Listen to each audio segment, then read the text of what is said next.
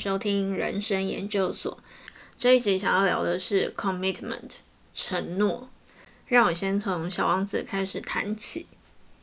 狐狸对小王子说：“要与小王子建立连结。”狐狸说呢，请在每天同样的时间来看我。如果你下午四点来看我，三点的时候我就会开始感到期待。如果你在任何时间造访，我将会不知道怎么准备我的心情。狐狸称这为 “right” 仪式。接着大家就开始谈论仪式感，谈论那些不切实际的浪漫。浪漫与梦幻对我来说是不同的两回事。浪漫呢，是明知道去做一件事情很困难，却还是愿意去做，为了达到心中的理想，努力不懈的去做；而梦幻呢，则是只想要那粉红泡泡的部分，却不去看现实，只活在自己的幻想中。如果你想种一株植物，你就得与它建立稳定的关系。它会随着你的作息，随着你的环境，你得耐心、细心的观察它。在二十三度出太阳的天气，它需要多久浇一次水？浪漫的人为了一株植物更改了自己的行程，为了他的玫瑰割舍了一些自己的自由。而梦幻的人呢，幻想着开花的美好，却从不细心照料。你与狐狸定下了约定，我四点来看你。狐狸从前一天开始期待，慢慢蹲煮那期待的心情。当期待如实的被满足了，等待下一次的相见。在这当中，狐狸的期待一次又一次的得到了滋养。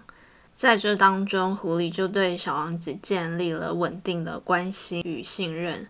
即使知道小王子有一天总要离开，但这段真实又美丽的爱，足以让狐狸每当看见金黄色的麦田，就能回想起曾经被温柔的对待。我一直觉得狐狸这一种建立关系的方式，就是我理想中最动人的爱。残破版的小王子对狐狸说：“今天迟了，晚一点再去看你。”狐狸从期待转为失望，渐渐的，狐狸对小王子来或是不来，已经觉得没有差别了。期待后又失望，再次期待后得到的是再次的失望。这样轮回了几次之后，狐狸承受了足够的失望，建立连结，失败。狐狸对即将要离开的小王子说：“你为你的玫瑰所付出的时间。”才让它成为你独一无二的玫瑰。无法履行对别人承诺的人，往往也无法履行对自己的承诺。试着从实现对自己的承诺开始吧。答应自己，从今天开始，提早十分钟起床，让自己有多余的十分钟，对着窗户发发呆，晒晒太阳，看看街上的人们。从这个礼拜开始。一个礼拜去运动一次，为的不是别人，而是因为想照顾自己的身体，对自己的健康许下的承诺。